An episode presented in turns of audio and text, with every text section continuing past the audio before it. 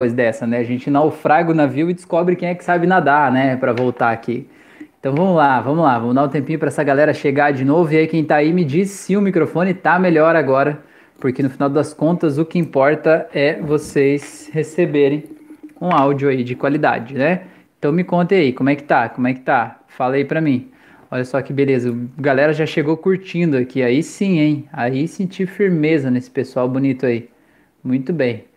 Então tá, então tô esperando o feedback aí de vocês. Melhorou? Piorou? Como é que tá? Tá na mesma? Magda falou que voltou. A Renata, tá aí, Renata? Olá, tudo bem? Seja bem-vinda, Renata.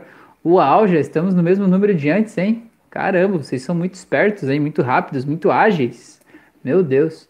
Fábio falou que melhorou 100%. Ah, que maravilha. É, às vezes a gente precisa reiniciar, né?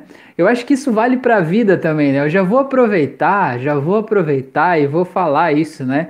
A respeito da nossa vida, né? Às vezes tá tudo errado, não tá? Tá o som errado, tá tudo chiado, tá a imagem toda cagada, né? Desculpa a palavra, mas tá tudo ruim.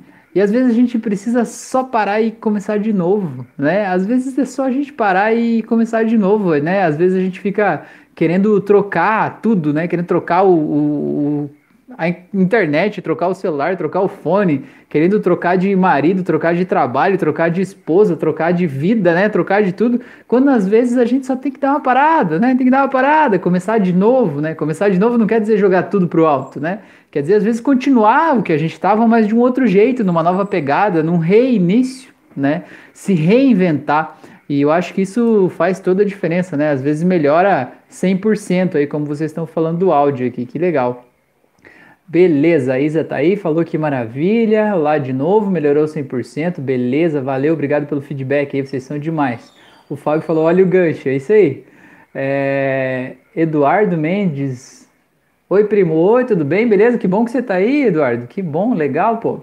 É, a Fran falou, melhorou, desconectei o cabo da internet, conectei de novo. Ah, pode ser que seja isso, né? Aquela reset forçado, né? Um hard reset ali para fazer voltar. Robson falou, tenho tantas travas e traumas que não sei mais o que fazer.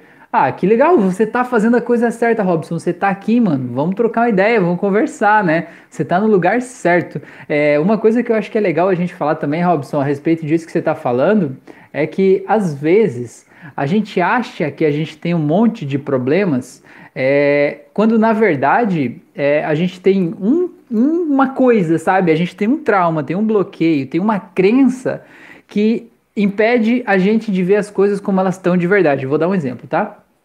É, quando a gente acha que a gente não é bom o suficiente, por exemplo, sabe? Eu tenho dentro de mim uma sensação de que eu não sou bom o suficiente, sabe? Aquela síndrome do impostor, né? Eu sou um, um fracasso ou algo do tipo, né? E quando a gente, a gente acha que a gente não é bom o suficiente, isso vira uma crença dentro da gente. Como é que essa crença se instala? Muitas vezes é pela, pelo impacto emocional lá da infância, né? Ou um momento da vida que foi muito frustrante, você se sentiu um lixo de ser humano e você guardou ali dentro como se você não fosse bom o suficiente, né? É, e às vezes é por repetição, né? Às vezes é repetição, às vezes os pais ficavam repetindo, os irmãos, os vizinhos, os professores, os colegas diziam assim: você é burro, você não é inteligente, você não vai ser nada na vida, você não sabe, você não consegue, você não é capaz. E a gente gente guarda dentro da gente esse sentimento de eu não sou bom o suficiente.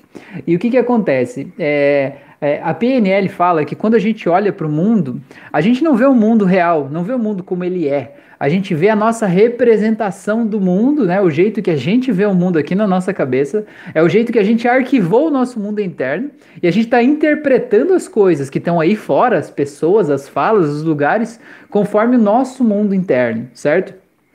Então, o que a gente vê não é o mundo real. A gente vê o mundo que a gente criou na nossa cabeça a partir das experiências que a gente viveu até aqui e a gente interpreta o mundo real a partir desse mapa mental que está na nossa cabeça, beleza?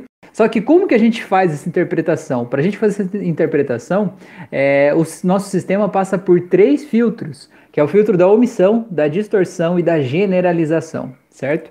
Então, por exemplo, imagina que você é uma pessoa que você acha que não é bom o suficiente. Acha que nada do que você faz é bom o suficiente. Você acha que sempre falta algo. Você acha que os outros sempre fazem melhor do que você, não importa o que seja, né? É uma crença que está aí dentro de você. E o que, que acontece? Quando você faz algo que é bom, algo que você deveria ter orgulho de fazer aquilo, né? Algo que realmente você percebe que ninguém mais no mundo sabe fazer aquilo daquele jeito. O que, que você faz? Você omite aquele fato certo? Quando as pessoas dizem, nossa, você fez isso, que legal, que bom, aí você diz, é, é, mas nem é tanta coisa, tipo, é só minha obrigação e tal, né? Qualquer um podia fazer. Você não registra aquele fato como ele é de verdade, certo? Ou se você registrar, você registra ele distorcido, que é o segundo filtro. Ou seja, tipo, ah, eu fiz um negócio que foi legal, mas nem foi tão legal assim, né? Você distorce aquele fato ali, né? É, não deixando registrar ele do jeito normal. É, e o último filtro, que é o filtro da generalização. Imagine que uma vez você faz algo que, que deu errado ou que não foi bom o suficiente. Aí quando aquilo acontece, você diz assim, viu? Eu não sou bom o suficiente, viu? E você generaliza aquele sentimento daquilo ali para todos os outros, como se sempre fosse desse jeito. Eu sempre faço errado, comigo sempre é mais difícil. Né? São crenças, né, que fazem a gente fazer essa omissão, distorção e generalização da realidade. Então, às vezes a gente olha para nossa vida, Robson, a gente acha assim: "Meu, tá tudo tão errado, eu tenho tantos traumas, tantos bloqueios, tantas coisas, parece que tipo assim, é impossível eu sair daqui de onde é que eu tô, né? Porque eu tô muito no fundo do poço". E às vezes o, o caminho é bem mais perto do que você imagina. É bem mais perto do que você pensa, porque é, às vezes quando a gente muda esses filtros, sabe? Quando a gente muda esse filtro, a gente muda esse esse sentimento interno de tipo, ah, eu não sou bom o suficiente, ou eu não sou capaz, ou eu não mereço as coisas, a gente consegue realmente ver a vida de um jeito mais positivo. Então, por exemplo, vamos dar um exemplo: uma pessoa que está no estado de depressão profunda não quer dizer que aquela pessoa viva coisas mais tristes na vida dela do que as outras pessoas, ou que as outras pessoas vivam coisas mais alegres do que ela na vida dela. Mas quer dizer que o filtro, digamos, imagine que é um filtro colocar na lente do óculos da pessoa. O filtro dela faz ela apenas prestar atenção nas coisas tristes que estão acontecendo na vida dela, certo? E ainda generalizar as coisas tristes, dizendo que é sempre triste, que é sempre assim, que é sempre difícil né? É, ou omitir os fatos que são bons. E quando você muda esse estado interno, é, muda o mapa mental, né? E você pode ver outras imagens, você passa a ver outras coisas, você passa a ter outros sentimentos. E o que eu acho legal, assim, ó, é que o nosso estado interno não tem absolutamente nada a ver com as coisas que estão aqui fora, tá? Isso foi uma coisa que é, eu aprendi é, eu aprendi batendo mesmo a cabeça, né? Eu aprendi do jeito difícil, né? Sabe que tem o jeito fácil e o jeito difícil. O jeito fácil é quando você consegue aprender com o, os erros dos outros, quando você consegue aprender com o exemplo do outro, quando você consegue aprender com conhecimento, com informação. Esse é o jeito fácil. O jeito difícil é quando você não tem outro jeito. quando você tá batendo a cabeça ali até a cabeça ficar meio arredondada, assim, você entender isso, né? Cara, assim, ó, é, o estado interno, que nem o, Robson estava falando, né? Eu tenho a sensação interna de que eu não sou bom o suficiente, que eu não mereço as coisas, que eu sou incapaz, ou podia ser que eu não sou bonito, ou que eu, sei lá, não mereço ter dinheiro, ou algo do tipo assim. Esse estado interno ele não tem absolutamente nada a ver com as coisas que estão acontecendo aqui fora da vida. E a gente inventa desculpas do tipo assim: se eu ganhasse dinheiro, aí sim eu ia poder me sentir melhor, me sentir mais merecedor, me sentir mais feliz, sentir que é, eu sou bom, talvez, né? E isso é um grande engano, na verdade, o dinheiro não tem absolutamente nada a ver com isso. Você com certeza, se ganhasse dinheiro, ia continuar se sentindo infeliz. E talvez você se sentisse infeliz duas vezes, porque você ia dizer assim: Meu, eu tô me sentindo infeliz e eu tenho dinheiro e ainda me sinto infeliz. Você ia se sentir culpado por ter dinheiro e estar tá se sentindo infeliz, entende? É, então o estado interno não tem absolutamente nada a ver com o que está aqui fora. Então você pode estar tá vivendo um problema sério, terrível. Você pode estar passando por um problema de falta de dinheiro, você pode estar passando por um problema de saúde que parece incurável, que te disseram que não tem alternativa. Você pode estar passando por tudo isso e ainda assim ter um estado interno positivo, cheio de recursos. Porque o estado interno não tem nada a ver com o que está aqui fora, entendeu? É uma escolha. E eu sei que quando a gente ouve isso, parece que é um pouco. É, insensível dizer que é uma escolha, né? Você talvez esteja sofrendo e diga assim: "Ai, Rafael, mas é que você não sabe da minha vida, porque na minha vida não dá para ser desse jeito, porque a minha mãe é assim, porque meu pai é assim, porque meu marido é desse jeito, porque o meu chefe é de tal forma, né? Você, como diz o Homer Simpson, né? A culpa é minha, eu coloco em quem eu quiser, né? Você pode colocar a culpa dos teus problemas em quem você quiser, é um direito teu. Coloca a culpa em quem você quiser, tá tudo certo. O grande problema é que se você colocar a culpa em outra pessoa, você tira de você a responsabilidade e a capacidade de poder mudar a tua própria vida. Porque veja bem, se a culpa do problema que você está passando é do outro, e se o outro nunca mudar, você vai passar uma vida inteira de desgraça e sofrimento, porque afinal de contas é o outro que está te causando isso. E faz sentido isso para você, não?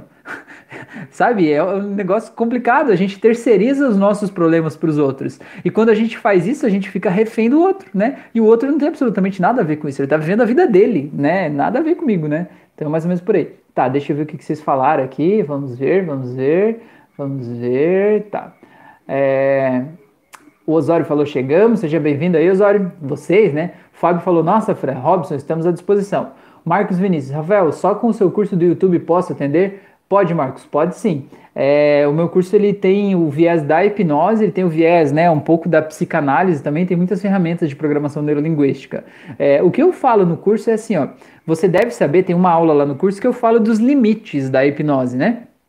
E você deve saber que você, por exemplo, você vai fazer esse curso, você não é um psicólogo, né? Você é um hipnoterapeuta, certo? Então você tem que saber o limite. Você não pode dizer, ah, eu vou atender tudo de tudo que é jeito e qualquer pessoa resolve o problema. Não. Você precisa saber que a hipnose é uma ferramenta de controle emocional, né? De ajudar as pessoas a ressignificar a vida delas, ressignificar os traumas, né? É, mudar os gatilhos do dia a dia que fazem ela se sentir mal, se sentir triste. Talvez dar um pouco de esperança, um pouco de fôlego, fazer essa pessoa ver o futuro de um jeito que ela achava que era impossível, de um jeito que ela não estava conseguindo ver sozinha, né? Tudo isso você pode fazer com a hipnose e o meu curso vai te ensinar a fazer tudo isso, na prática, inclusive, né? No passo a passo. Ele vai te habilitar para fazer isso, né? É, o que, e aí você vai, vai verificar a partir do momento que, que a, as pessoas te procurarem, ou que você procurar as pessoas para fazer o atendimento, você vai verificando as demandas, as necessidades e vai vendo e deixando claro, obviamente, para as pessoas até onde você pode interferir, até onde você não pode, né? Em que ponto você não pode. Por exemplo, às vezes as pessoas me procuram assim: ah, Rafael, você trata pessoas com esquizofrenia? Eu digo assim: olha, eu não tenho nenhum tipo de preconceito para tratar meus pacientes, né? Eu não tenho ninguém que diga assim: ah, não vou tratar você, né? Mas eu não, mas eu deixo claro, eu digo assim: ó, eu não estou tratando a esquizofrenia certo? Eu não estou tratando esse viés específico, né? É, esse, essa doença deve ser tratada de um jeito específico, com psicólogos, psiquiatras lá, né?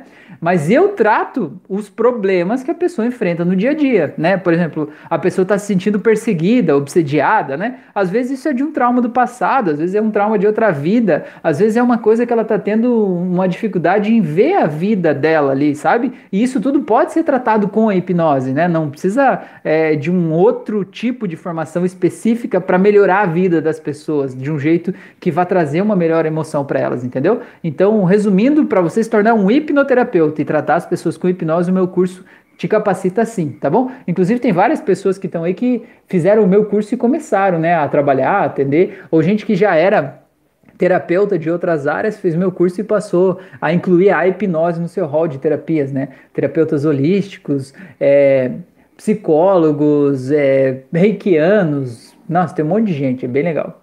Dilva Vielewski, olá, boa noite, muito bem. A Rita falou, boa noite, satisfação estar com todos. Muito bem. É, o Marcos falou gratuito. É isso aí, é isso aí, Marcos, é isso aí mesmo. Robson falou: já fiz uma sessão, deu resultado na hora, depois voltou. Robson, a live que eu fiz na quinta-feira passada, a última live que tem aqui no canal do YouTube, assiste ela. Essa live eu falo sobre é, quando a hipnose não funciona, quando o efeito passa, né? Qual é o tempo de garantia, vamos dizer assim, de uma sessão de hipnose? E lá eu falo de várias coisas que interferem nesse resultado. Assiste essa live da quinta passada é, e veja lá se de alguma forma, alguma daquelas coisas que eu te falei pode de alguma forma fazer sentido aí na tua vida, tá? Para ver de que forma que isso aí voltou e entender talvez o que, que pode ter acontecido, beleza? É, a Magda falou lá, dona Dilma, o Fábio falou, eu tenho esse sentimento. Robson falou, me sinto incapaz. O Osório falou, cara, sobre limitações pré-instaladas, estudando marketing e uns top players, dizendo que fomos ensinados a ser simples, que o bom é participar, que não importa que não importa se perder. Continuação, que é feio ganhar dinheiro. É, na verdade, a gente foi meio que treinado para isso, né? A gente tem muitas crenças. A grande maioria das pessoas tem crenças do tipo: dinheiro não é bom. As pessoas ricas, elas são pessoas é, ambiciosas demais, né? É, as pessoas que têm dinheiro, elas só têm dinheiro porque elas estão explorando os outros. Para que uma pessoa tenha mais dinheiro, quer dizer que tem várias outras passando fome, vivendo em subempregos e não sei o que lá. Que o dinheiro é um negócio sujo, que o dinheiro corrompe as pessoas, né? Que o bom é melhor ser pobre pobre ser certinho. Até tem aquele negócio da Bíblia que é mal interpretado, que eles diziam assim que é mais fácil um camelo passar na fenda de uma agulha do que o rico entrar para o céu, né? É, e tem uma interpretação que fala que é diferente, né? Que a fenda da agulha era um era um espaço, tinha um portão lá e depois de um determinado horário, eles fechavam o portão da cidade e só ficava uma portinha, por medo de ataques, né? E só ficava uma portinha pequena, baixinha assim, né? Para as pessoas que chegavam depois daquele horário poder acessar a cidade. E aquela portinha que eles chamavam de fenda da agulha, o buraco da agulha, um negócio assim. E só que era difícil para o camelo passar lá porque o camelo tinha que passar ajoelhado naquele espaço. Então, e, e, aí o negócio do céu lá é uma outra parte da cidade que tinha lá, né? Então o que eles queriam dizer é que tipo era mais fácil o camelo entrar ajoelhado por aquela portinha pequena do que o rico acessar um determinado espaço lá dentro da cidade, que eu não me lembro direito o que era, né? Eu até posso achar esse, esse conteúdo depois compartilhar com vocês, mas a interpretação errada que é dada é justamente essa, né? Você vai ver quantas pessoas de religiões, né, pregando isso. É mais fácil um camelo passar no buraco da agulha do que o rico entrar para o céu. Aí você vai lá, é criança, você pega uma agulha e olha assim, meu Deus, um buraquinho desse tamanico aqui, né? Mal passa um fio. Cara, se é mais fácil um camelo passar por esse furinho aqui da agulha, né? Do que um rico entrar pro céu, eu nunca vou querer ser rico. Porque afinal de contas eu quero ir pro céu, não é? E aí a gente vai criando as nossas resistências internas, né? E é uma coisa louca, porque isso é um programa que tá instalado aqui, ó. Enquanto esse programa tá rodando de certa forma, você fica meio se sabotando, né? Você recebe o dinheiro, você meio que se livra daquele dinheiro. Você joga ele para fora e diz, ô, oh, não quero dinheiro aqui comigo, não. Deus o livre. Isso é um passaporte pro inferno, né? Eu não quero isso comigo, né? Então, na verdade, são crenças e de certa forma essas crenças elas norteiam a nossa vida. É legal a gente se conhecer e poder liberar disso aí, tá bom? É, beleza, vamos lá. Robson falou: tendi tudo em meses. Tá, perdi, perdi tudo em meses. Bom, foram meses, né, Robson? Conta aí pra nós como é que foi essa terapia. Não precisa dizer com quem foi, óbvio. Mas conta aí pra gente quanto tempo que você fez, quantas sessões, quantos meses que foram. E se você se sentir confortável para dizer o que foi que você tratou, de repente a gente pode talvez é, trazer alguma luz aí para isso, tentar entender um pouco mais, tá? O Osório falou que é feio ter ambição. Pois é, na verdade é isso mesmo, né? As pessoas são vistas como. como é, é, a ambição é vista como uma coisa ruim, né? Como uma coisa que, tipo, como se você quisesse o pior das outras pessoas, né? Se quisesse que os outros morressem, né? Você, por você ser ambicioso, né? Robson falou, como posso fazer o seu curso? Robson, aqui no link desse vídeo aqui embaixo, tá? Mas não vai agora para você não perder a live. Fica aqui, vamos trocar ideia, tá? Quando eu terminar a live, você acessa li os links que tem na descrição desse vídeo. Um deles está escrito curso é, online de hipnose clínica. Clica ali, você vai direto para a primeira aula e já começa lá, tá bom? O curso é em vídeo, gratuito, tem no YouTube, é só fazer, tá bom? Talvez isso pode me destravar, com certeza, Robson. E até no, no, no, curso eu incentivo muito os alunos a fazerem hipnose uns nos outros, sabe? Mesmo que à distância. Então, por exemplo, você faz o curso e aí você pode ir lá no nosso grupo, tem um grupo exclusivo de alunos lá no Facebook. Você pode trocar com outros alunos, trocar sessões do tipo, você faz o curso, né, para ter o entendimento, conhecimento. Aí você atende um aluno e o outro e aquele aluno atende você em uma sessão, entendeu? Isso é legal porque mesmo que você já tenha feito terapia com hipnose em outro momento, agora você é a outra pessoa, né? Agora você sabe outras coisas. Quem sabe agora, às vezes essa sessão pode ser que ative tudo de volta que você já fez lá atrás, né? E, e traga de volta esse bem-estar, tá bom?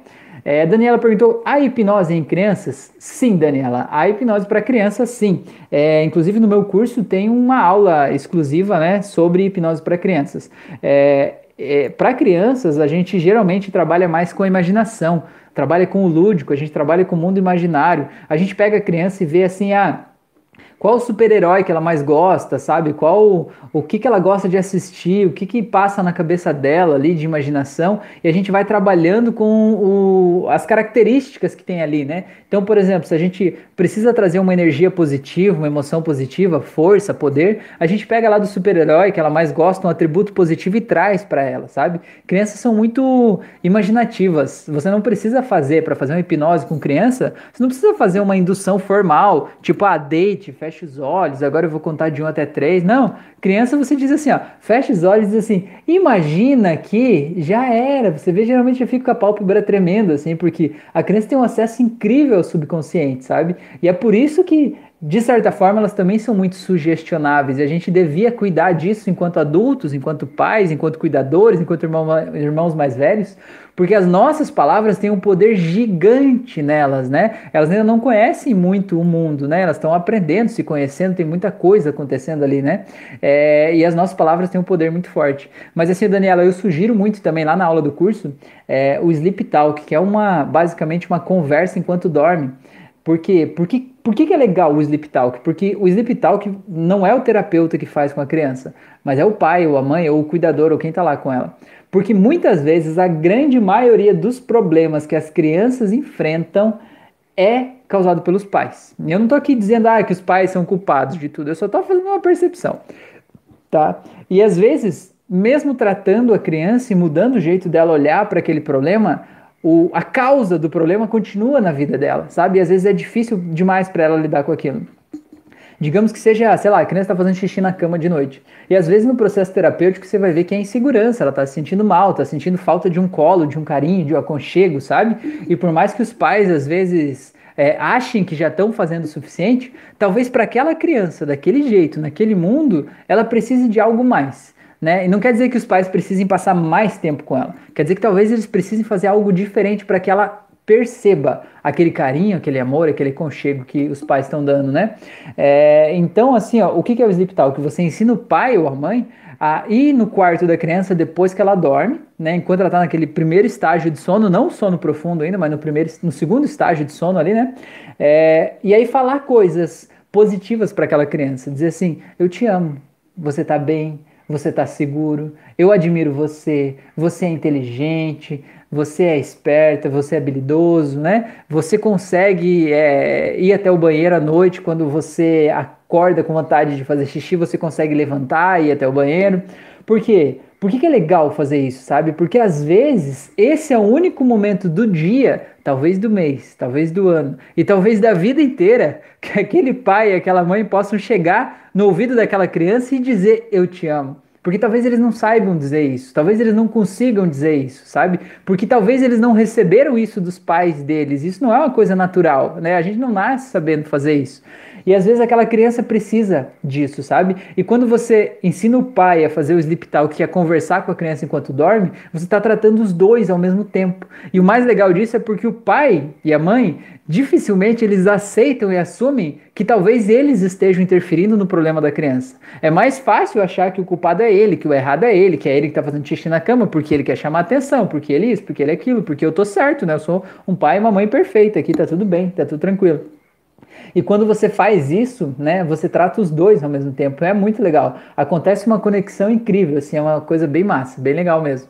Tá? É, eu quero fazer um convite para vocês, se puderem botar o dedinho na mãozinha para cima aí no, no, curtir, tá? Ajuda o YouTube a entender que esse conteúdo é relevante e entregar esse vídeo para mais pessoas, tá? Para que mais pessoas venham aqui assistir a live com a gente acaba distribuindo mais esse conteúdo, tá bom? Então, se vocês puderem fazer isso, eu agradeço demais. E quem chegou agora e não se inscreveu no canal ainda, se inscreve aí, tá bom?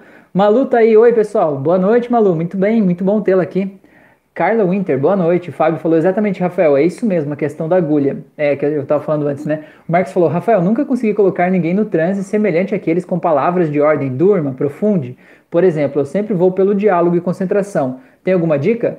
Cara, a dica é fazer o que dá certo para você, o que é a tua verdade, o que você se sente confortável fazendo, né? Se você vai pelo diálogo e concentração e a pessoa chega lá, tá ótimo, né? É isso que importa. O que importa é a transformação na vida da pessoa, né? E tá tudo bem. É, o que eu vejo assim é que, tipo, pelo que você fala, né? Você não se identifica muito com aquela hipnose de ordem, do tipo assim, como se o poder fosse meu eu vou lá e digo, durma, né? Eu também não me identifico com isso. Na terapia eu nunca uso isso, né? Na terapia eu sempre vou pelo relaxamento progressivo, né? E, e levando a pessoa suavemente, né? Num, num relaxamento mesmo, é, tanto da imaginação quanto do corpo. E aí a pessoa vai acessando esse estado de transe. Não tem nada de errado com isso. O Fábio falou, porém o céu é o céu mesmo, sabe? Tá, beleza, isso eu não, não, sei, depois você me conta melhor isso. Maria falou: nos primórdios eram muito acentuadas as diferenças sociais, a riqueza era sinônimo de despotismo. A Carla falou: conheci o seu canal esses dias com auto-hipnose para pessoas resistentes. Foi ótimo. Ah, que legal, Carla, muito bom. Fico feliz de saber que você fez justo essa das pessoas resistentes e, e gostou, né? Você tá aqui, você gostou, que massa. Pô, seja bem-vinda aí à família. É, o Robson falou: tem como dar um reset na mente? É, o que eu perdi foi coisas da minha vida: negócio, casamento, dinheiro, família. Ah, você perdeu em poucos meses tudo isso. Tipo, deu um mal-estarzão generalizado, né? Você estava tendo uma vida normal, digamos assim, uma vida do jeito que você tinha construído, pensado, imaginado até então, com família, negócio e tal, e de repente, do nada, desapareceu tudo, né? É complicado. E você passou por algum processo de vício também, Robson? Isso, esse é o tipo de, de processo que muitas vezes acaba desencadeando algum tipo de vício e tal, né? É complicado, mas assim, ó, Robson, é, o que eu posso te dizer é que esse momento que você viveu, né, ou está vivendo, não sei quanto tempo foi isso, né? Esse momento que você viveu é como se fosse um luto em relação à vida que você tinha, porque assim, quando acontece algo que a gente não queria, né, algo que muda radicalmente a nossa vida, a nossa perspectiva de futuro, é, a gente fica durante um tempo pensando assim, é, achando que aquilo tipo não é verdade, ou que em algum momento, de alguma forma, alguém vai aparecer e vai dizer que era mentira e que tudo vai poder voltar a ser como era antes, né?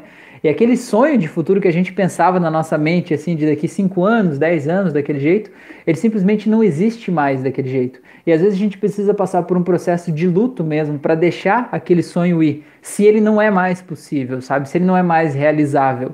Para daí então a gente poder construir novos sonhos, construir novas ideias, construir novas propostas, né? É, o que eu posso te dizer é, sempre que você se perceber pensando sobre algo que já passou, algo que não tem mais volta, algo que você não pode mudar, use alguma técnica de hipnose para tirar esse pensamento da tua mente, tá? A técnica do switch, por exemplo, lá no meu curso de hipnose, procura lá na playlist técnica switch. Veja essa primeiro. Usa essa sempre que tiver um pensamento, no, no exato instante que vier um pensamento obsessivo aí na tua cabeça, te trazendo mal-estar, te trazendo tristeza, uma lembrança ruim lá do passado ou uma ansiedade em relação ao futuro, pensando que o futuro não vai ser bom ou algo do tipo, usa essa técnica para se livrar desse pensamento, sabe? Porque assim, ó, pensamentos não são verdade. Pensamentos são só pensamentos que em algum momento a gente decidiu colocar na nossa cabeça e a gente tem o poder de tirar eles de lá. Está dentro da gente esse poder. E não é porque a gente pensou algo que aquilo é verdade. Não é porque você pensou que algo pode dar errado na tua vida, que você pode, sei lá, perder os teus pais, você pode perder o emprego, que pode acontecer tal coisa no futuro, que aquilo vai acontecer desse jeito, entendeu? Então, uma, uma técnica muito importante, né, uma habilidade muito importante que eu acho que a gente deveria ser ensinado na escola é a nossa habilidade de controlar os nossos pensamentos, sabe? Porque assim, ó, é, sabe quando você está assistindo um filme o filme, você sabe que ele não é verdade, né? Você sabe que os atores foram pagos para desempenhar aquela cena ali, que tem um, um cenário, né? Câmera, o, o câmera, os negrafistas, um monte de gente, diretor, um monte de gente olhando para aquilo ali, né? Mas ainda assim, quando você está assistindo o filme, você se emociona com as cenas. Se é uma cena triste, você fica triste. Se é uma cena alegre, você fica feliz, né? Você se emociona com o que você vê. E do mesmo jeito, na nossa mente, a gente se emociona com os pensamentos que passam aqui nessa cabecinha linda, entendeu? Então, se você fica vendo na tua mente, rodando aí, pensamentos que te trazem ansiedade, você vai sentir ansiedade no teu corpo e talvez chegue até uma crise de ansiedade. Se você ficar rodando na tua mente pensamentos que te trazem tristeza, você vai sentir essa tristeza no teu corpo. E se você ficar muito tempo conectado a esses pensamentos, essa tristeza tão forte, ela vai mudar a química do teu cérebro, vai diminuir a população de alguns neurotransmissores e vai aumentar a população de outros neurotransmissores. E aí você vai estar quimicamente triste um estado que é conhecido como depressão, que se você for um psiquiatra, ele vai te dar um remédio para regular essa química cerebral. Mas no final das contas, o que desregulou a química cerebral é o teu pensamento, entendeu? É o tempo que você fica preso a pensamentos que não te fazem bem. E só você pode tirar esse pensamento da tua cabeça, ninguém mais pode tirar esse pensamento daí, entendeu? E ninguém pode te impedir de tirar ele daí, beleza? Vamos lá, Carla falou: não sou nada visual, isso sempre me incomodou nas hipnoses. E você falar que não precisava realmente ter a imagem na cabeça mudou tudo. É legal, né, Carla? Eu, na verdade, não sou visual também, não. É, eu sou auditivo. Eu descobri que eu sou auditivo. Eu levei muito tempo para perceber isso mas eu descobri que eu sou auditivo, eu sou uma pessoa mais lógica, assim, mais racional, que é uma característica dos auditivos, né? É, e eu sempre tive uma dificuldade de me permitir sentir as coisas. É como se eu pudesse observar o sentimento, mas não estar ali no sentimento, né? E foi um aprendizado para mim nos últimos anos, principalmente, me deixar levar sabe? Pelo sentimento do momento, porque é importante a gente viver o sentimento. É isso que colore a vida, sabe? É isso que deixa a vida alegre, deixa a vida feliz, né? E traz tristeza em alguns momentos, mas você não viver a tristeza daquele momento não te faz ser uma pessoa mais feliz. Te faz apenas deixar aquela tristeza recalcada ali dentro e você continua com ela ali, sabe? Então, quando você vive o sentimento do momento, o sentimento que é bom te traz alegria, o sentimento que é ruim você pelo menos esvai ele e ele vai embora, né? Não fica guardado ali como se fosse um pacotinho de sujeira dentro de você, como se fosse um trauma, assim, né? Um negócio assim. É um negócio muito louco, né? Mas eu também sempre pensava assim, ah, eu tenho que ver as imagens e dizia assim, ah, veja um guarda-roupa na tua frente. Eu pensava, mas que guarda-roupa? De que tamanho? Que cor? Como é que é esse guarda-roupa? Não tô vendo nada, né? Sou eu que vou colocar um guarda-roupa aqui, mas que modelo é esse guarda-roupa, né? Eu ficava perdido nesses pensamentos. Agora eu entendo que, tipo, quando tem uma imagem assim, imagina um guarda-roupa na sua frente. Eu imagino, tipo assim, de olhos fechados e vendo lá, sei lá, um guarda-roupa. Pode ser o guarda-roupa, o meu guarda-roupa, pode ser outro, para mim tanto faz. Não importa a imagem do guarda-roupa, importa a sensação de como é eu estar na frente de um guarda-roupa, sabe? Porque tem um sentimento de estar na frente do guarda-roupa. Pensa você chegando na frente do guarda-roupa. Você tem uma sensação, tipo, aqui ficam as camisas, ali ficam as meias, lá ficam tal, tais coisas, né? Tem uma certa organização ali envolvida, né? É, é, e isso tudo é que faz a transformação acontecer o jeito que a gente se sente, né? E não o que a gente está vendo. É, Robson falou: fiz uma sessão de hipnose clínica, fez efeito na hora, mas logo passou. Beleza, dá uma olhada na live de quinta lá. Daniela falou: preciso disso, Sleep Talk. Meu filho tem dois anos e três meses. Não estou conseguindo tirar do peito. Gostaria que fosse de uma forma natural, sem causar traumas. Muito obrigada, você é demais. Ah, legal. Dois anos e três meses. É época do. Tem até o um nome para isso, né? os Terrible Two, né? Não sei se você já leu sobre isso. Eu tenho uma filha de 5 anos e tenho uma de 1 um ano e 10 meses agora. É, eu sei como, um pouco como é isso. É claro, eu não sou mãe, né? Eu nunca dei mamar no peito, né? Mas eu acompanhei a minha esposa nesse processo, assim, eu sei como é esse processo, a demanda. E, e quando você tenta, né, Daniela, tipo, tirar do peito, né, sem criar um momento, tipo, ah, eu vou tirar a partir de agora para não causar um problema ali, né? Quando você tenta de forma natural, eles ficam mais tempo ali, né? Porque, tipo, eles sentem que você quer que eles saiam, então de alguma forma ele quer ficar mais, né? É um negócio bem louco. Legal. É, o Diogo falou, boa noite, seja bem-vindo. Malu falou, Sleep Talk que funciona com adolescentes e adultos? Funciona, Malu, funciona assim. É só que com adulto é importante que você saiba se o adulto está de acordo com aquilo ali, né? Porque o adulto ele tem o senso crítico mais forte, mais é, o senso crítico é o nosso racionalismo, né? Ele é mais mais ligado, digamos assim, né? Então, se você quiser mudar a cabeça, os pensamentos de uma pessoa enquanto ela dorme, se ela não tiver disposta àquele processo, não vai funcionar. Ela vai, inclusive, ir mais para o outro lado, sabe? Porque ela vai se sentir meio invadida, né, nos no seus sonhos ali durante aquele processo, e ela vai se fechar. Se essa pessoa não estiver confiando plenamente em você, não estiver aberta, né, para o que você está fazendo. Agora, se a pessoa disser, não, eu quero, eu quero ajuda com isso e tal, aí você pode dizer, não, então vai dormir lá e depois eu vou lá e a gente conversa, né? Coisas do tipo, tá bom? Robson falou, eu tinha deixado de fumar há um ano e voltei.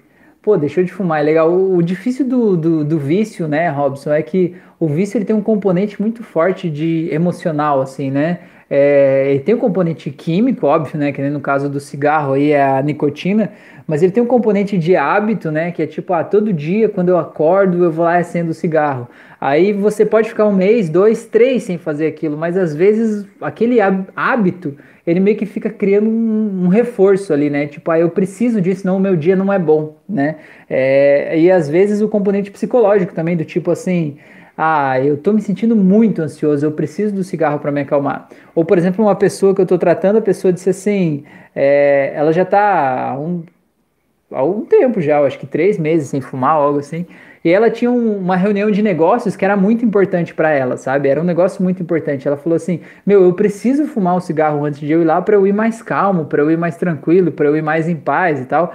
Então, de certa forma, acaba sendo meio que uma muleta que a gente cria pra gente, do tipo assim: eu só me acalmo se for assim. Se não for assim, eu nunca vou me acalmar de nenhum outro jeito, né? E quando a gente cria essas, esses condicionamentos, você realmente só vai se acalmar daquele jeito, porque você definiu isso, né? O nosso subconsciente, ele só diz amém, ele diz amém para tudo, né? Se disser assim, não, eu só vou ficar calmo se for com cigarro. Óbvio, né? Tá tudo certo. Ele vai dizer, você até pode tentar fazer meditação, fazer outra coisa, mas só vai se acalmar de verdade daquele jeito, né? Mas tenta fazer auto-hipnose. Tem auto-hipnose aqui no canal, Robson. Tem auto-hipnose para vício, tem auto-hipnose para recaída no vício. É, e o vício também, eu vou dizer mais uma coisa do componente do vício, né? É, o, mais um componente do vício, está muito ligado à autocobrança. Tipo assim, não sei se é o teu caso, mas ele é muito ligado a pessoas muito perfeccionistas, pessoas que se exigem demais, pessoas que querem ser perfeitas, que não querem errar nunca, sabe? Isso é muito cansativo porque a gente erra, nós somos seres humanos, né? É, quem que pode julgar o que é certo e o que é errado também, né? A PNL fala que não existe erro, existe só feedback, né? Não existe fracasso, só existe feedback. Tudo que a gente faz dá um retorno pra gente, né? É, então, às vezes, o, e quando você tenta parar um vício, e aí em algum momento você tem uma recaída, o que, que a pessoa faz, né? O abençoadinho que tá lá viciado no negócio. O abençoadinho vai lá e fica se xingando, você olha no espelho e diz assim: você é um merda mesmo, você não serve para nada, você não tem força de vontade, você não consegue parar porque você não sei o que lá. O que, que você está fazendo enquanto você fala isso para você? Você está reforçando o lado emocional teu que é dependente do vício. E quanto mais você se xingar e mais você se jogar para baixo, mais você vai ficar dependente do vício para dar conta desse sentimento que você mesmo está gerando, entendeu? É como se você estivesse gerando uma sujeira, gerando uma lama aí, enquanto você fica falando essas, essas porcarias aí sobre você. E aí depois você vai precisar do vício, que é como se ele fosse te dar um banho para lavar dessa lama, entendeu? Então, na verdade, o primeiro passo é se amar mais se cuidar, se aceitar e entender que o momento que eu tô vivendo é esse, que tá tudo bem, tá tudo certo, né, do jeito que tá agora. Mesmo tendo coisas que poderiam estar melhores, tá bem do jeito que tá, né? E eu tenho condições de poder trabalhar para melhorar as coisas que podem ser melhoradas, né? Então é mais ou menos por aí, beleza? É, vamos lá. Nutella Yuri. Olá, Rafael. Sou uma inscrita no seu canal e gosto muito das suas hipnoses. No momento vou dormir ouvindo uma das suas hipnoses para me aprender a perdoar mais. Olha só que massa, eu acabei de falar disso, né? Do auto perdão, do auto cuidado, da gente se olhar de forma tranquila, de forma amorosa, né? Você falou justamente disso. Que legal, que bom. É, vou te dar uma sugestão, né? Se, se você quiser, faz as outras auto-hipnoses do canal quando, um pouco, quando você for dormir, um pouco antes, né? Dá uma olhada lá tem 74, mais algumas meditações guiadas. É, faz cada dia uma diferente porque eu tenho certeza que vai te ajudar em outras áreas da vida, sabe? Vai te ajudar em várias outras áreas. Várias outras áreas, desculpa, tá bom? Robson falou: tenho crise de ansiedade. Beleza, Robson. E, e, a crise começou nesse momento aí que a tua vida deu esse blackout aí ou você já tinha antes? O Diego falou: Rafael, desde que iniciei seu curso, tenho sede de sempre estudar mais. Na sua opinião, você acha certo entrar na graduação de psicologia ou devo partir para psicanálise e neurociência? É, Diogo, eu não posso te responder assim, né? A minha opinião seria só a minha opinião, né? Mas assim, ó, eu sinto isso que você está sentindo. Quando eu descobri a hipnose, eu senti isso de forma muito clara. Tanto que de lá para cá, meu Deus, eu fiz um monte de cursos. Eu acho que eu fiz uns 10 cursos de hipnose já até agora. Eu fiz quatro cursos de programação neurolinguística, eu fiz dois cursos de neurociência, né? Eu fiz um curso de neurohipnose, né? Cara, eu fiz curso de psicanálise, eu fiz um monte de cursos, é, além dos cursos da área holística, assim, tipo reiki, florais de bar, bioenergia, meu, fiz um monte de, de parada aí, né? Para entender esse negócio. Para mim foi assim meio que abriu, sabe quando a gente sai feliz assim, dizendo, meu Deus, eu descobri um negócio novo, né? Eu tava assim, e eu imagino que você tá assim também, né? A gente vê e diz assim, meu, como que eu não sabia disso, né? As pessoas precisam saber disso, né? Assim, o que eu posso te dizer a respeito da sua pergunta é: faça o que o teu coração disser que é melhor, entendeu? Não faça o que você acha que as pessoas vão valorizar mais ou que você acha que é, ia ser melhor remunerado, sei lá faça o que você sentir como tua verdade, sabe? Tipo, vai pesquisar sobre psicanálise, sobre psicologia, sobre neurociência, sobre PNL, vai pesquisar sobre tudo isso e veja o que, que você sente que é a tua verdade, sabe? Porque quando você fizer a tua verdade, tudo vai dar certo, entendeu? Não existe tipo, ah, uma profissão paga mais, uma área paga mais, eu não sei o que lá paga mais gente.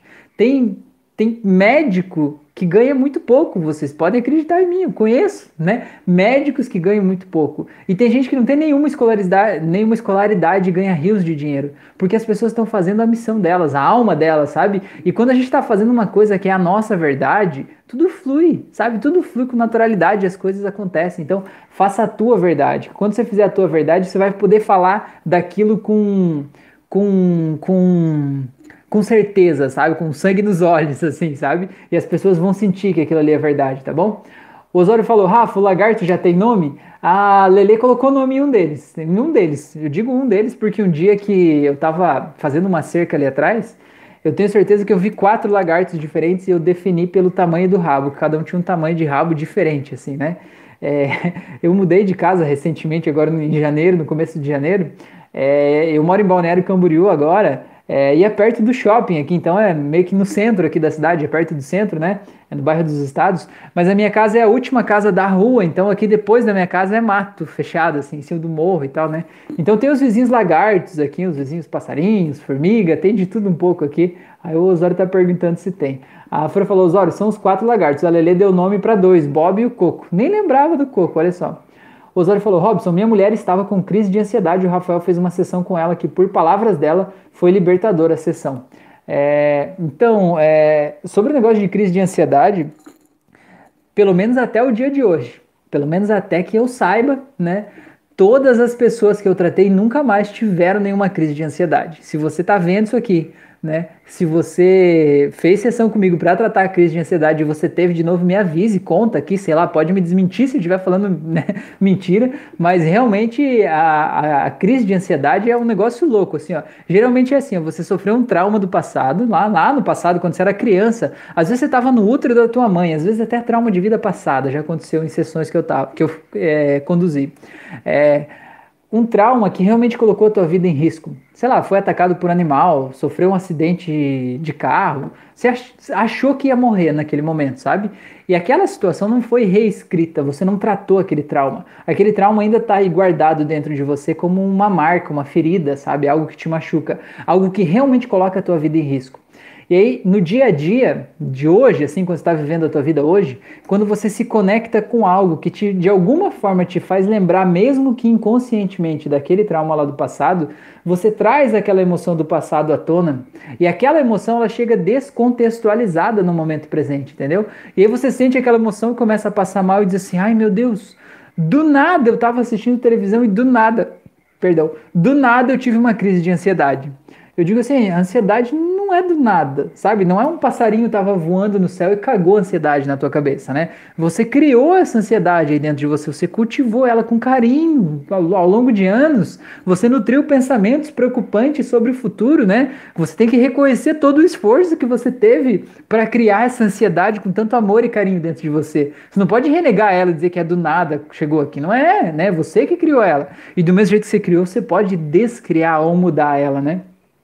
Então, esse é o entendimento que eu tenho hoje, a partir dos cursos que eu fiz, das experiências que eu tive, das pessoas que eu tratei e das vivências que eu tenho até aqui, né? E por sorte, talvez, né? Não sei. Até hoje, pelo menos, nenhuma pessoa que eu tratei de crise de ansiedade sentiu de novo, né? Teve crise de ansiedade. Óbvio que as pessoas não ficam blindadas de sentir ansiedade, porque ansiedade é um sentimento humano, né? A menos que elas virassem robôs elas vão sentir ansiedade, mas não a ponto de ter uma crise, não a ponto de passar mal, não a ponto de é, ter aquele bloqueio que você precisa ir para o hospital e acha que vai morrer e tal. É, Osório falou, Fran, fiquei pensando o porquê do nome coco. Não, não é cocô, é coco. É coco, tipo coco, daquele coco branquinho. Robson falou, falar a palavra não é pior? Falar a palavra não é pior? Não entendi, Robson. Conta aí para nós para eu entender melhor. É, a Magda falou: para quem é perfeccionista, os juízes mais críticos somos nós mesmos. Mas com toda certeza, Magda, ninguém é mais crítico do que a gente mesmo. Ninguém. Por mais que seja uma pessoa. É, que você esteja junto de uma pessoa que seja um crítico gastronômico, né? Que você esteja fazendo um exame para entrar na faculdade de Oxford. Ninguém vai ser mais crítico do que você mesmo é com você mesmo, né? Basta você ver, tipo, pensa uma coisa que você se criticou por você ter feito nos últimos dias. E pensa agora se um amigo teu, sei lá, um companheiro teu tivesse feito aquela mesma coisa. Veja como você ia falar com esse companheiro e compara o jeito que você fala com você mesmo sobre aquilo, entendeu? Você vai entender o que eu estou falando. Nereida, boa noite a todos, seja bem-vinda. O Robson falou, já era ansioso, mas bem menos do que sou hoje. Pois é, Robson. É, mas tudo pode mudar, tá bom, Robson? Pensa aí sobre é, quais são os pensamentos que estão aí na tua mente entenda que essa ansiedade que você está sentindo hoje, ela é consequência desses pensamentos. Então olhe de forma madura né, para esses pensamentos que você é, mudando o filme que roda na tua mente, você vai mudar o resultado emocional que você está sentindo na tua vida. É como se trocasse o canal da TV, entendeu? E aí você se sente de outro jeito. Você está assistindo um filme de terror, tá, tá todo carregado de medo atrás do sofá, e quando você muda o filme, que é mudar o pensamento, né? Quando você muda o filme, você pode passar para uma comédia e assistir um negócio mais leve, né? Uma comédia pastelão, daquelas, do tipo assim, né? É, você pode. Robson falou, o exemplo, você não precisa do cigarro. Ah, Robson, não, com certeza. A palavra não, ela não ajuda, né? Falando que não, não ajuda. É que assim, ó, vamos dar um exemplo. Robson, é, eu quero que você não pense um elefante rosa de bolinhas verdes com um chapéu de abacaxi na cabeça dele, mas não pense no elefante usando um tênis All-Star branco. Não pense de jeito nenhum se ele estivesse usando um cachecol de oncinha. E não pense que na, ele tem um aquele lacinho do bisonho lá junto com o rabo dele. Mas não pense nisso, né? Agora me diga, seja sincero comigo. Essa imagem chegou na tua cabeça, não chegou? Você não pensou no elefante aí na tua cabeça, com todos os detalhes que eu fui falando e talvez outros que você acrescentou?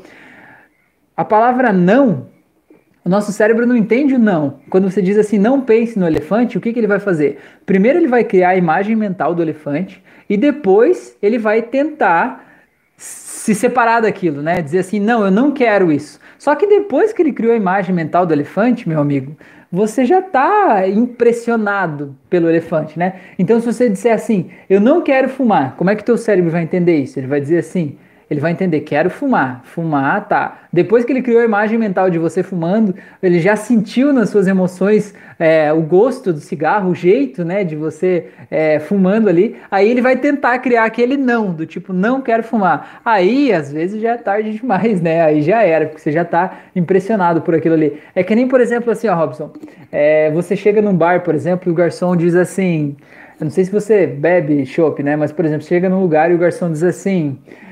Hoje tá na promoção o chopp tal, ele é servido numa chopeira assim que mantém a, te a temperatura em menos 2 graus. E ele serve com a, a, o colarinho de espuma cremosa na, na, dimensão certa, do jeito certo, aquela espuma que fica aqui, dá até um gosto cremoso na boca, bem geladinho, a gente serve no copo que tá no congelador, ele vem com aqueles cristais de gelo em volta, aquele copo branco e tal. É, antes do cara terminar de falar, você já diz assim: traz isso aí logo, para de falar desse negócio e traz logo de uma vez, né? Porque você já criou aquela imagem mental, você já se imaginou saboreando aquilo ali, né? E você já criou o desejo por aquilo ali. Então não adianta você dizer assim, não, né? O não às vezes é tarde demais, né? O não é o teu racional querendo lutar contra a tua emoção. Então o legal é você dizer assim: você tá sentindo vontade de fumar, você não, você não pensar assim, ah, não quero fumar. Você pensar o que você quer fazer. Tipo assim, ó, o que, que você pode fazer? Você fuma para quê? Para diminuir a ansiedade? Tá? Beleza. Qual outra coisa você pode fazer na tua vida para diminuir a tua ansiedade? Você pode talvez caminhar? Você pode fazer uma meditação? Você pode ler um livro? Tá? Você pode tomar um café? O que, que você pode fazer? O que, que faz sentido no teu mundo? Entendeu? Aí quando você sentir aquele desejo, né? Que tipo, tá aumentando a ansiedade, que eu tinha um desejo de fumar, aí você não pensa eu não quero fumar, você pensa, ah, eu vou caminhar, eu vou ler um livro, eu vou fazer tal coisa, eu quero tal coisa. E já se coloca no estado emocional de, pô, eu vou fazer isso, como se fosse uma coisa que você já tá fazendo, uma coisa legal, uma coisa divertida, entendeu? Você fazer, tipo assim, ah, eu vou caminhar para diminuir minha ansiedade. Você vai caminhar assim, tipo, ai, que saco, eu tô caminhando, que merda, não aguento mais. Aí você vai chegar em casa, você vai precisar de um cigarro para superar o desconforto de ter caminhado, entendeu? Então tudo depende do teu estado interno, né? Você tem que se colocar de um jeito, opa, vou lá, vou fazer isso, né? Então não dizer o que você não quer, mas dizer o que você quer, tá bom? A Magda falou, entendia bem assim. O Robson falou sim, beleza. Gente, 48 minutos de live, cheguei ao final da, das falas aqui de vocês aqui. É, vocês têm mais alguma pergunta, mais alguma dúvida, mais algum questionamento? Se não, conta aí para mim, senão eu já vou encerrando aqui por hoje já. A gente já falou, acho que quase 10 minutos da outra live, então já estamos fechando quase uma hora de conversa aqui, de bate-papo. É, se você está vendo aí, se você não deu o seu curtir ainda, coloque o seu curtir aí, ajudar a gente, não te custa nada fazer isso. Ajuda o YouTube a entregar esse vídeo para mais gente, tá? Te faço um convite aqui também para se você está ouvindo essa live aí pelo Spotify ou pelo Deezer ou pelo Anchor, né? Venha assistir comigo, participar ao vivo toda segunda e quinta-feira à noite às 9h36 da noite no meu canal do YouTube. Meu canal do YouTube é super fácil de achar, o meu sobrenome é simples. Qualquer criança alfabetizada sabe escrever meu sobrenome de forma tranquila, via Leves, que é a coisa mais simples do mundo, né? Só de ouvir você já sabe como escreve. Então é só digitar aí, procurar Rafael Vielevski, tá bom?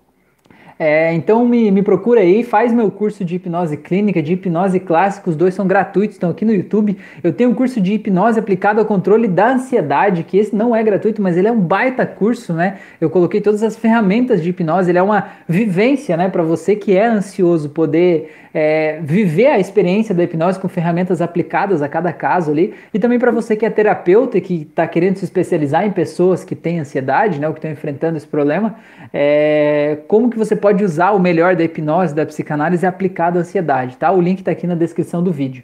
É, eu quero também dizer que é, eu faço sessões de hipnose clínica à distância e presencialmente. Então, se você quiser fazer sessões comigo, me, me manda um direct lá no Instagram. O Instagram também, o sobrenome é super fácil, Vielewski, é coisa de boa. Na descrição desse vídeo tem o link, clica aí, vai direto lá, me manda um direct, tá? É, eu faço sessões presencial ou à distância. Nos dois casos, a eficácia do tratamento é a mesma, tá? Porque a transformação acontece dentro da tua cabeça, né? Eu não preciso estar presencialmente em você, não é eu passar a mão na tua testa que vai fazer a transformação acontecer, né? É eu te ajudar, te conduzir dentro da tua mente para mudar, desamarrar os nós que precisam ser desamarrados, tá bom? É, eu acho que é isso, tem bastante coisa que eu queria dizer, mas ah, outra coisa é que eu quero convidar vocês para me seguir nas outras redes, tá? Eu tô no Instagram, no YouTube, Facebook, Spotify, Deezer, é, sei lá, eu tô por tudo aí. É, cada plataforma eu coloco conteúdos diferentes, tá bom? Então, se você me segue em uma delas, me siga nas outras também, porque você vai ter acesso a mais conteúdos, mais ferramentas e quem sabe lá você tem acesso a alguma informação aí que vá fazer aquele estalo, né? Que vai te levar para a vida que você merece, tá bom? É, o Robson falou: tem como ter uma sessão com você de alguma forma por telefone, por exemplo? Tem sim, Robson. Me manda uma mensagem lá no Instagram, no direct lá, que a gente combina, tá? Eu faço chamada de vídeo pelo WhatsApp. Você só precisa estar tá deitado em algum lugar, né? Que tem internet, obviamente, com fone de ouvido desses aqui, com microfone. E aí a gente vai fazer um bate-papo, né? A minha sessão hoje ela dura em média duas horas. E na primeira hora a gente conversa para eu entender certinho o que está passando aí no teu mundo, né? O que está é, causando ansiedade, quais os principais problemas, falar sobre a infância, eu entender o que, que mais está atrapalhando aí e eu diagnosticar de que forma eu posso te ajudar, né? E nessa segunda parte a gente vai fazer a hipnose em si, né? Eu te pedir para deitar e vou te guiar num relaxamento e depois fazer, aplicar as ferramentas mesmo, né, para causar as transformações. Eu gosto sempre de fazer regressão também para entender a origem né, das coisas, dos traumas e tal, a menos que a pessoa não queira, obviamente. A gente faz a terapia mesmo sem regressão, tá bom? Beleza?